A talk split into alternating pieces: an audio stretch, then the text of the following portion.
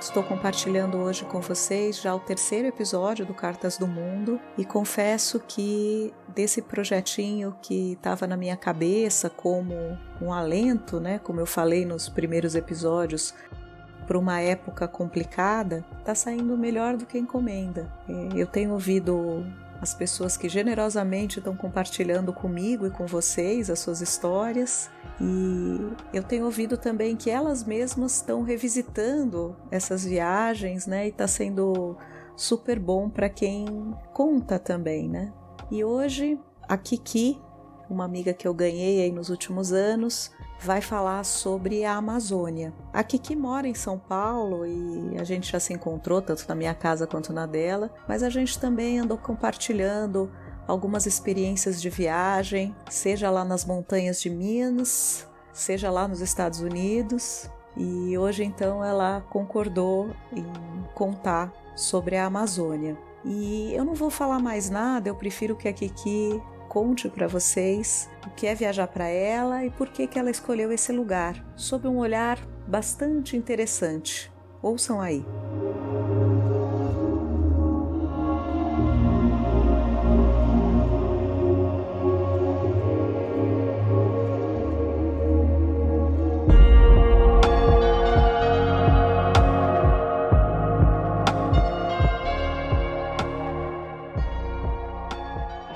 Muito legal a ideia desse podcast, especialmente nesses tempos da pandemia em que viajar virou um assunto tão distante, né? Então, pensei em contar um pouco sobre uma viagem que eu fiz em 2019 para a Amazônia, no Pará.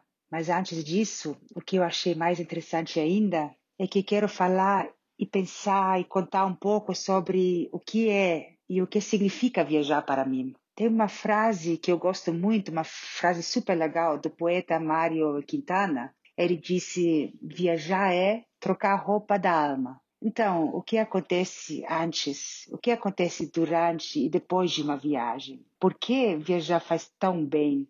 Para ser sincero, nunca pensei sobre isso e acho que esse tema é bem filosófico e bem individual. Para cada indivíduo uma viagem ou viajar eh, significa outra coisa. Então, antes de contar sobre minha viagem para a Amazônia, gostaria de voltar um pouco no tempo e começar com, com minha infância. Sou filha de gregos, nasci na Alemanha e meus pais, quando eram adolescentes, acompanharam meus avós se mudando da Grécia para a Alemanha como imigrantes. Então, nessa época, a Alemanha precisava muito de trabalhadores e estava procurando pessoas para trabalhar. E assim chamaram os italianos, os espanhóis, os gregos, os turcos, né, eh, oferecendo empregos e trabalho para eles. Então, meus pais e meus avós nunca tinham saído da vila deles, onde moravam na Grécia. É uma vilinha que se chama Angstro, de 200 habitantes, um lugar muito simples, só agricultura e nada mais um lugar lindo com montanhas e muita natureza na região da Macedônia, nordeste da Grécia, bem fronteira com a Bulgária, perto da fronteira com a Turquia, região que foi fronteira com o comunismo na época, fronteira com outras religiões e outras culturas que já vão se distanciando do Ocidente e se aproximando do Oriente. Lembro da minha mãe contando sobre a primeira viagem dela e a chegada dela na Alemanha. Coitada, ela nem tinha ideia onde a Alemanha fica, não sabia de nada, né? Ela tinha 13 anos. E chegada na Alemanha, ela disse que que ela se sentiu tão perdida, os alemães olhando para ela como se ela tivesse vindo de um outro planeta. Então, um choque cultural, né? Língua, religião, aparência. Naquela época, a Alemanha era bem pouco miscigenada. Um pouco como isso, o que ela sentiu pode acontecer ainda hoje, dependendo do lugar que a gente visita, que a gente vai, que a gente viaja. Isso me lembra um pouco da história da mãe, quando eu vou num lugar que tudo é diferente, ou, ou, ou, ou um lugar que eles acham que eu sou diferente. Eu nasci na Alemanha e desde criança, sempre nas férias, viajamos de carro da Alemanha para a Grécia, via Iugoslávia. Eram quase três dias de viagem foi sempre super legal, né? O carro super carregado, a área do banco de trás, onde normalmente ficam os pés, lotado de bagagem de um jeito que não dava para sentar mais. minha mãe fazia uma cama, só podia deitar lá mesmo.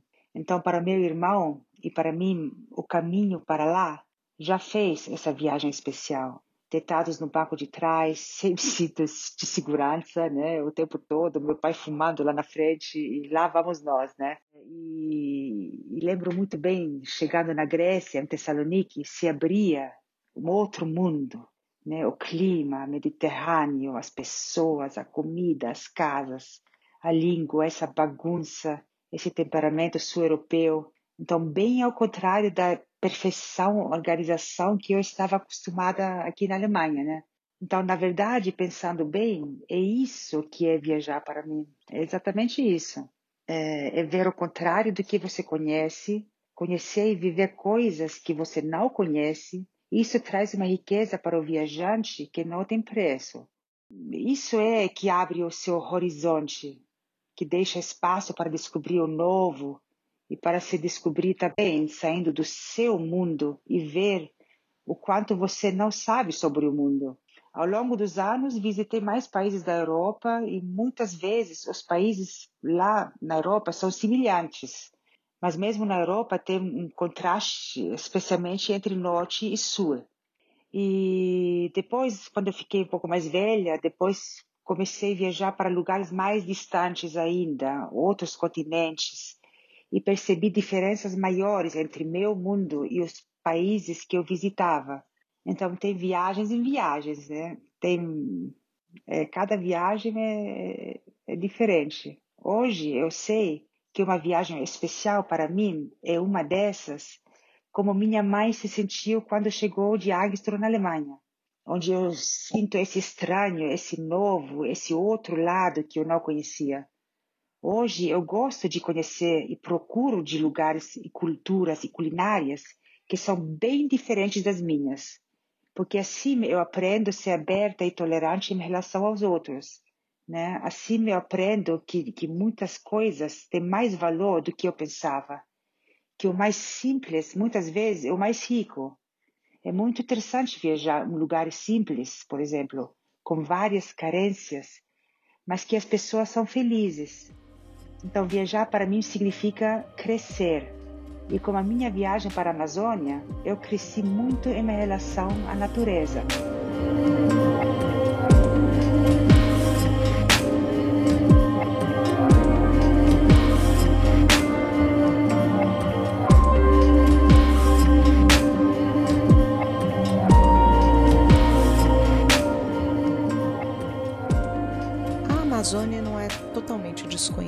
Para mim, mas ao mesmo tempo é.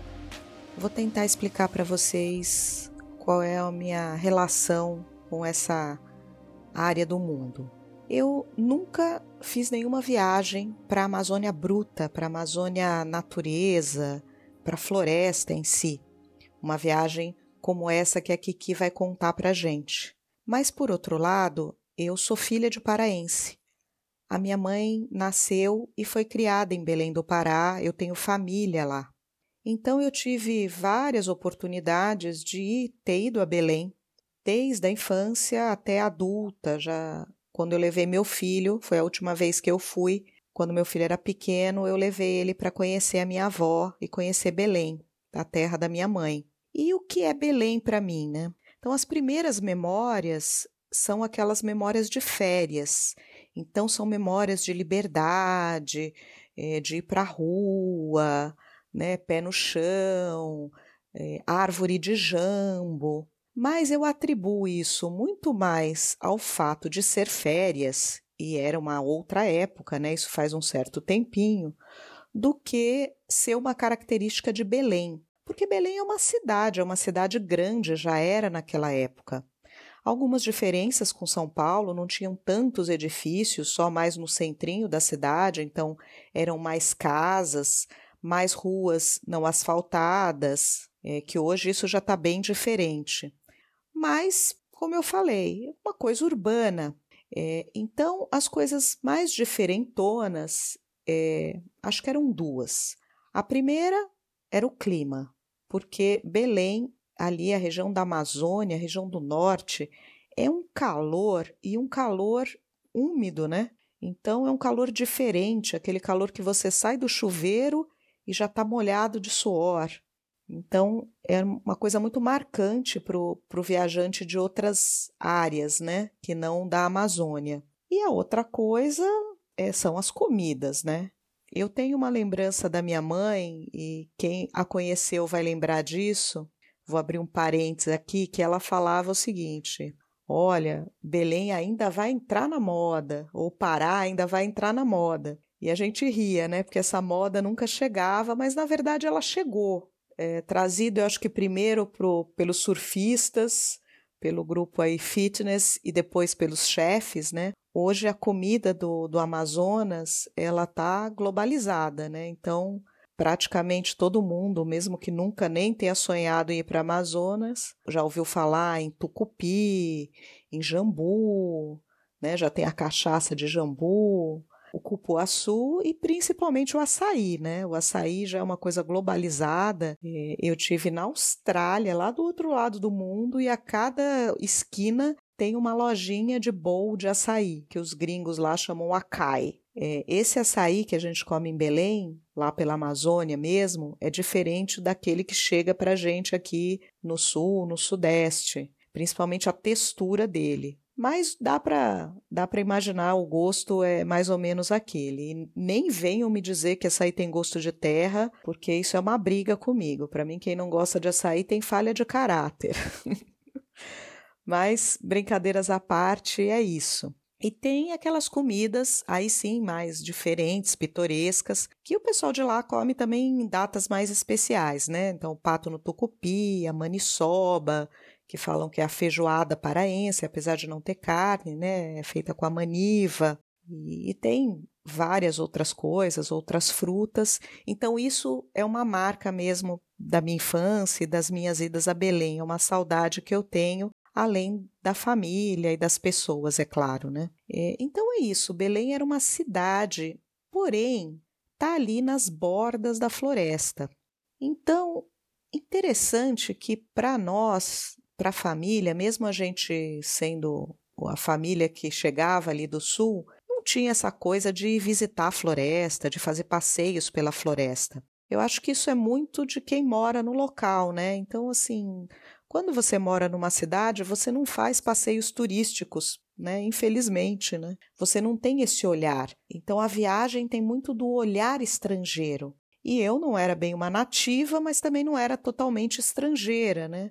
Então, o que eu via da floresta era ali nas bordas, a gente pegando o carro, às vezes ia nadar nos igarapés, tinha alguns clubes que tinham piscinas de águas naturais que nada mais eram do que aqueles rios que já estavam na floresta. Mas a gente não tinha essa sensação, essa coisa, olha, eu vou para a floresta amazônica, né? Eu vou ver animais, vou ver as águas, nada disso. Era uma coisa assim muito em pinceladas. O que a gente tinha era uma visão dos rios. Ali, muito pertinho de Belém, tem uma ilha de rio chamada Mosqueiro, que quem vai a Belém normalmente vai até lá, porque é bem perto da cidade, e é uma coisa muito interessante, porque é uma praia de rio. É uma praia, tem areia, né? tem todo aquele ambiente de você estar numa cidade praiana, porém a, a água é do rio. Você não, não vê o final, você não vê né? é o horizonte de água, mas é de água doce. Né? Mosqueiro é uma coisa muito, muito, muito diferente, muito interessante. Então é isso, eu tinha pinceladas da floresta e não tinha essa visão que a Kiki vai dar agora para gente. Ouvindo o que a Kiki fala da floresta, eu percebo que perdi algumas oportunidades, estava ali tão perto.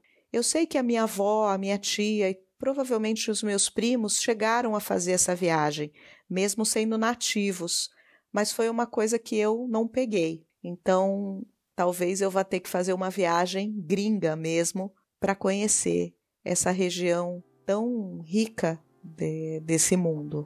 Ouçam aí a Kiki e a jornada dela pela Amazônia.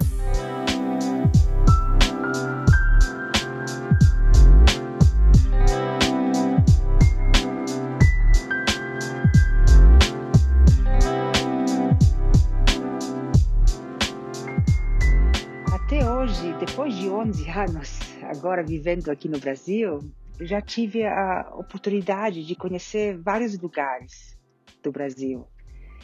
É, eu viajei para o sul do Brasil, eu fui visitar Gramado, Florianópolis, vamos muito para as montanhas, na Matiqueira, Visconde de Mauá, Monte Verde, para as praias Ubatuba, viajei para o Rio de Janeiro, para o Rio Grande do Norte, Paraíba, Minas Gerais, Bahia.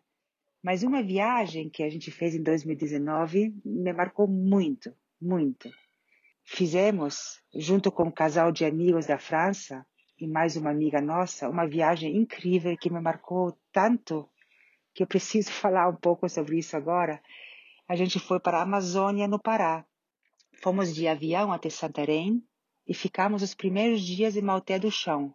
Me lembro como se fosse ontem, olhando pela janela do avião, antes de pousar em Santarém, esse visual incrível de águas, de rios, de mato e floresta tropical. Né? Uma área enorme, enorme, enorme, que parecia infinita. A gente voou e voou, voou, e esse mar de Coverde simplesmente não acabava uma natureza tão poderosa e, e valiosa e pura. Isso me deixou um pouco travada quando eu vi isso. Eu fiquei impressionada, muito impressionada. Uma sensação um pouco parecida eu tive quando a gente eh, viajou para, para o Grand Canyon.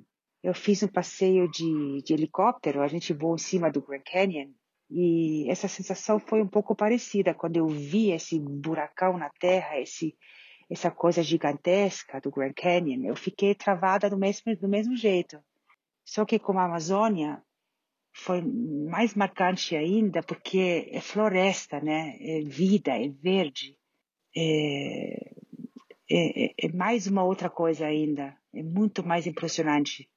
Então, em Malté do Chão, alugamos uma casa incrível no meio do mato, que era afastado do centrinho. A casa não tinha paredes, era totalmente aberta e desse jeito se conectava com o mato. Eu lembro quando a gente tomava café da manhã, eu tinha macacos que quase quase que queriam entrar na casa, né? Muito louco isso. E saindo da casa mesmo, tinha um caminho para uma praia, para um braço do rio Tapajós. Tinha só a gente mesmo. Passamos o dia inteiro aproveitando esse momento e esse lugar incrível. E de lá fizemos um passeio de barco para uma outra praia do Tapajós, chamada Pindobal. É, me lembro também que numa parada no caminho para Pindobal, o barqueiro parou na margem do rio, num lugar lá onde minava água do barranco da, é, do barranco na, na beira. Deu para tomar essa água direto na boca, né? Era tão pura, tão limpa. E Pindubal é um lugar turístico pouco com uma infraestrutura boa, como restaurantes na beira do rio. Comemos um peixe bom lá e tomamos algumas caipirinhas nesse dia. e ficamos uns três dias no Hotel do Chão, aproveitando a casa e o centrinho, em princípio. Mas a parte principal dessa viagem foi que alugamos um barco com uma tripulação que nos levou para um passeio de três noites quatro dias pelo rio Arupi, Arapiuns, desculpa, o rio Arapiuns. A tripulação era de um capitão, uma guia, dois ajudantes e uma cozinheira que cozinhava os pratos típicos da região para a gente. No andar de cima do barco ficavam as redes penduradas em que nós dormimos e onde ficávamos no deck durante a, navega a navegação. E no andar de baixo do barco fazíamos as refeições. E esse barco era a nossa casa por três dias, por três, por três, quatro dias. Era uma sensação muito especial andar de barco nesse rio gigantesco, onde tinha ninguém além da gente. É totalmente isolado, só a natureza e a gente. E o rio, gente, não dá para imaginar. Não é um rio assim, um riozinho, um rio normal assim. não deu para ver o outro lado. Me parecia um mar, não parece rio. A primeira parada que fizemos foi uma praia linda, como uma areia branca e fina, como as praias no Nordeste. Foi uh, meio uma ilha, né, que ficamos lá. Uh, ficamos lá por horas, mesmo nadando e flutuando no rio, descansando, comendo e bebendo, curtindo tudo isso. Lembro que a água do rio era marrom e muito limpa, muito clara. Deu para tomar essa água e a gente realmente tomou essa água. O barco tinha um stand-up, então andamos de stand-up pelo rio. Foi uma maravilha, um sonho mesmo esse dia. Uh, no outro dia, visitamos uma comunidade de ribeirinhos, meio índios, mas civilizados. Era um vilarejo com as casinhas das famílias, bem simples. As crianças tomando banho no rio, brincando só fora de casa, deu para perceber que eles vivem uma infância feliz e saudável.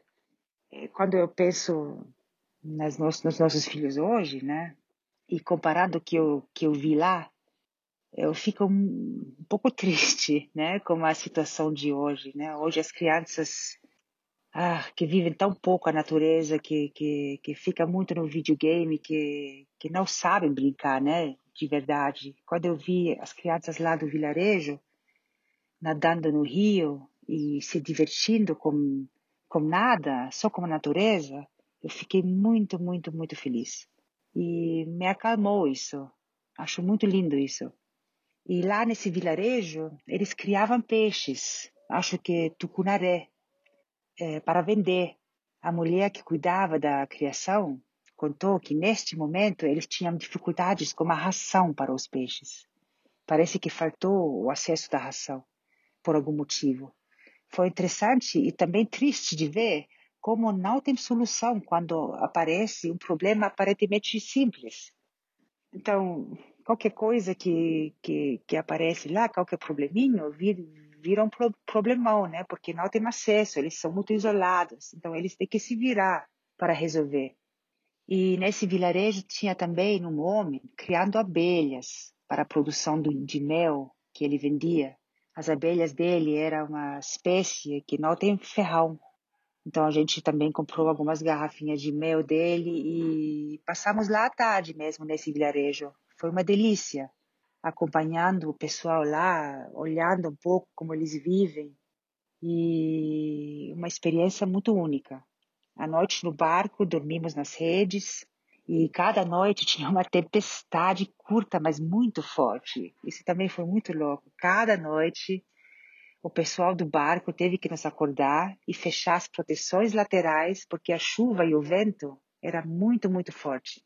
Foi sensacional ver essa tempestade os trovões e os raios caindo nesse rio que parecia o mar. Foi uma sensação fascinada e assustadora no mesmo tempo.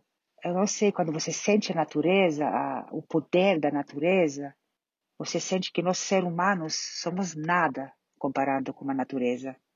A natureza é muito mais forte do que a gente. Outro dia fomos visitar um outro vilarejo bem pequeno, no meio do mato, praticamente uma família que morava lá na entrada de um igarapé. Para chegar lá de canoa foi meio uma aventura, né? Porque a floresta era meio dentro do rio, né? E precisávamos atravessar. Chegando em terra, ainda tivemos de andar um tempão pela floresta até chegar nessa família. O caminho foi meio uma aventura até chegar nesse lugar mesmo. Lembro que achamos uma espécie de castanha do Pará que abrimos para comer lá no caminho. É uma delícia. O vilarejo tinha poucas casinhas. A família que visitamos produzia farinha de mandioca e fizemos juntos o processo completo da mandioca até virar a farinha, né? Tudo feito à mão. Lembro como eles prepararam a, a mandioca, rasparam, ralaram, colocaram essa massa molhada depois em um tubo de paia traçada de uns dois metros de comprimento chamado tipiti.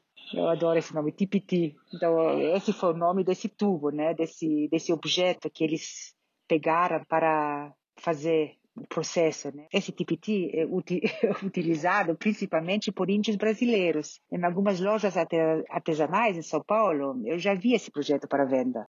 Então, funciona assim: depois que a mandioca foi colocada no tubo, o homem lá teve que torcer esse tubo, que foi usado como espremedor para escorrer e secar a mandioca. Assim, eles tiraram a parte líquida da mandioca, ou seja, o suco da mandioca. Com esse líquido, esse suco que foi filtrado pelo tipiti, eles fazem tapioca. Eles aproveitam ainda o que sai de lá e fazem a própria tapioca. A mandioca seca no tipiti foi retirada, eles retiraram essa, essa massa seca que ficou, né, a mandioca seca, e espalhavam, espalha, espalharam em uma chapa quente de um fogão a lenha. E eles vão mexendo a mandioca em cima da chapa, de um lado para o outro, sem parar, para não queimar, até secar totalmente. E o que fica no final é a farinha granulada e uma farinha bem crocante. Eu gostei muito dessa parte porque eu amo farinha. Eu amo comer arroz, feijão com farinha e uma pimentinha, né? Não podemos esquecer da pimentinha.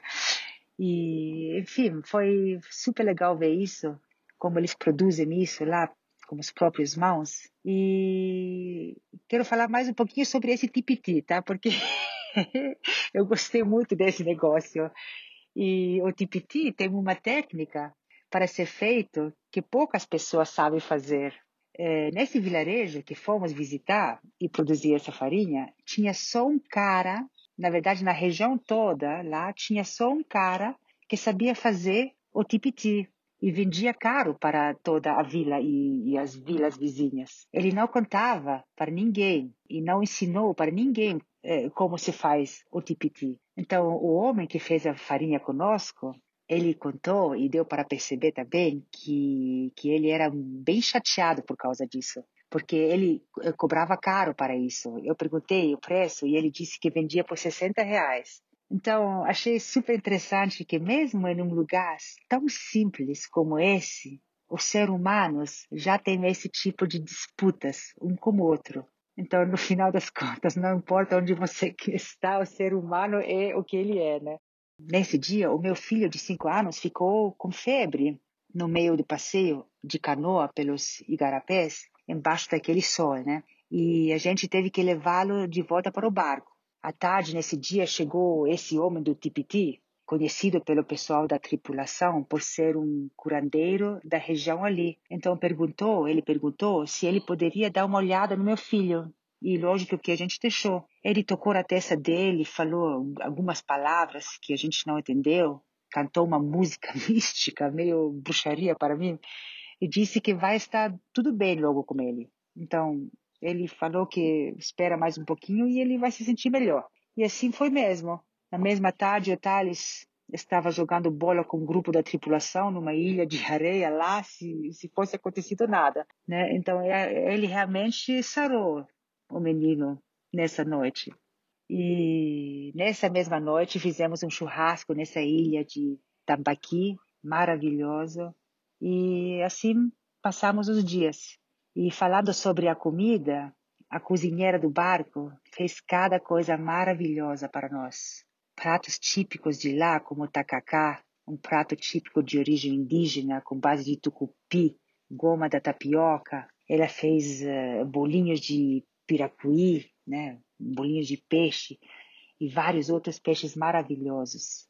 Então, lembro de um bolo que ela fez de tapioca, meio salgadinho. Nossa, nunca vou esquecer essa comida desses dias que essa mulher fez. E, e os sucos, ela fez vários sucos de frutas, que frutas para nós totalmente desconhecidas.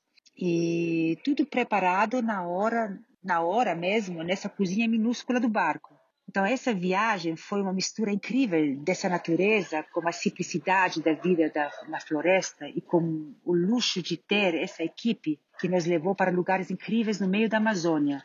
Como ficamos sempre no barco, criamos uma conexão enorme com o rio. O rio era o mar gigante só da gente, relaxando nas margens de areias brancas, virou uma piscina para as crianças, né? Uma sensação única de estar no meio da Amazônia.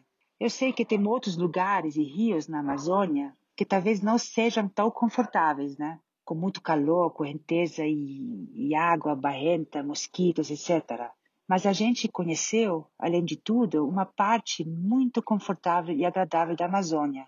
Foi simplesmente impressionante ver aquele mundo de água doce e limpa. No fim da viagem, ainda passamos um dia em Santarém e fomos no mercado da cidade. Foi incrível ver lá os botos cor-de-rosa se aproximando do mercado. Tinha lá todas os tipos e tamanhos de peixes. Além das barracas, tinha, nossa, um monte de barracas que vendem todos os óleos, raízes, pozinhos, extratos de um monte de árvore e plantas. São verdadeiras farmácias da floresta. E, e, lá você, você pode ver que tem remédio para tudo na floresta. Então essa foi nossa viagem para a Amazônia. Os dias lá foram poucos, mas muito intensos, que marcaram a minha vida muito em relação à natureza. Eu gostei tanto, mas tanto dessa viagem, que três meses depois levei meu irmão, que veio da Espanha, para conhecer Belém. Mas essa foi uma outra viagem.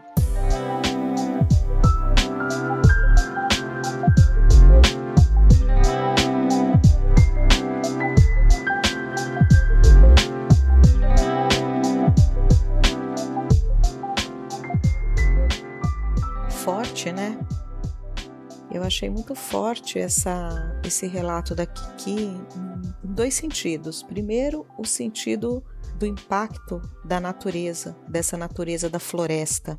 E segundo, forte no sentido de que o quão desconhecido é essa parte do Brasil para nós brasileiros. Talvez você tenha tido a oportunidade de ir fazer uma viagem desse tipo, mas eu acho que, eu acho não, tenho certeza que a grande maioria não só não foi, como não tem isso na sua lista ali de desejos viajantes, né? Se você olha aí as, as agências de turismo, o que se vende, que é mais procurado dentro do Brasil, é, tirando as coisas aqui do Sul, é Nordeste, particularmente o litoral do Nordeste, né, nas praias, e alguma coisa ali no Pantanal, que já há alguns anos ali, aquela região de Bonito, a região do Pantanal, é, tem um apelo para para o turismo nacional. Mas a Amazônia, isso talvez esteja mudando um pouquinho, mas muito pouquinho, é, não tem esse apelo. É uma coisa assim que parece muito fora da realidade,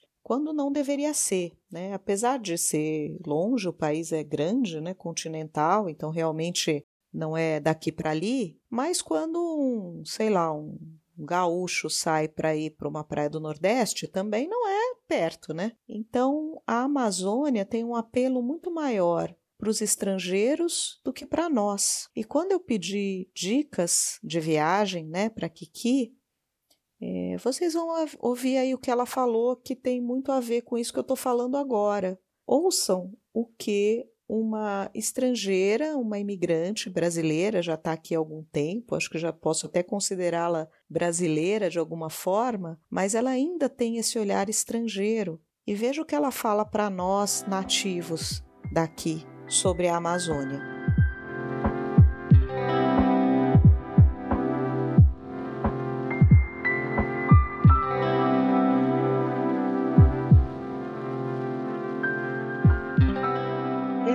Que todo brasileiro deveria conhecer a Amazônia. Essa, é, para mim, isso é claro. Se eu, se eu pudesse escolher, eu falaria para todo mundo para ir para a Amazônia, para conhecer esse lugar, para ver, para ver a riqueza desse país. É, nós aqui no Sudeste não temos ideia do que é aquilo, né?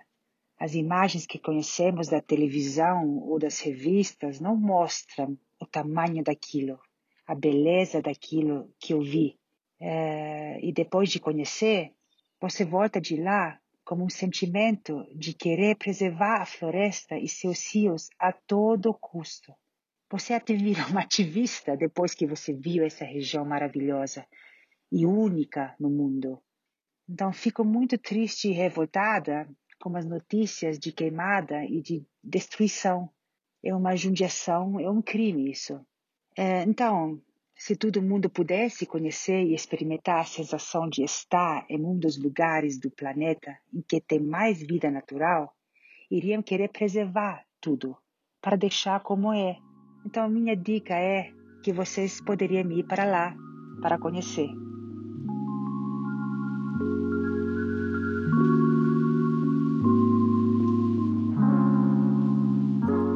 Então, gente, espero que vocês tenham tido uma ótima viagem e eu espero vocês no próximo embarque. Ops, no próximo episódio.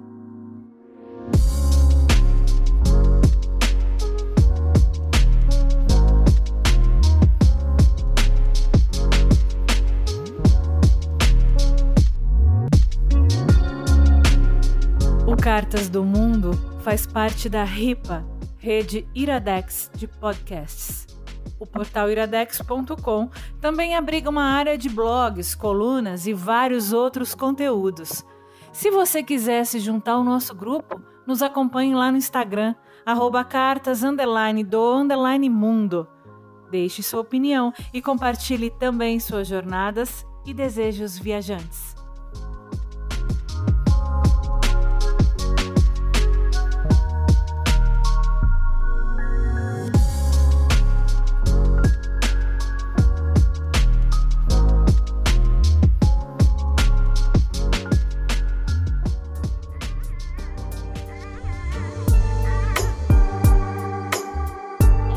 Podcast editado por Roberto Rudinei. Você pode me achar no Twitter na arroba Rudilonia, repetindo, R-U-D-Y-L-O-N-I-A,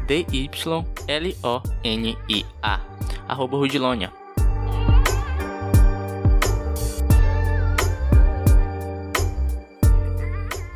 Tem tucupi, tacacá, tapioca, tambaqui, taperebá, tucunaré, biribá, bacuri, buriti, cupuaçu, caruru, candiru, pitomba, pirarucu, pupunha, curimbatá, copaíba, mangarataia, macacaporanga, maniçoba e ainda tem jambu, né?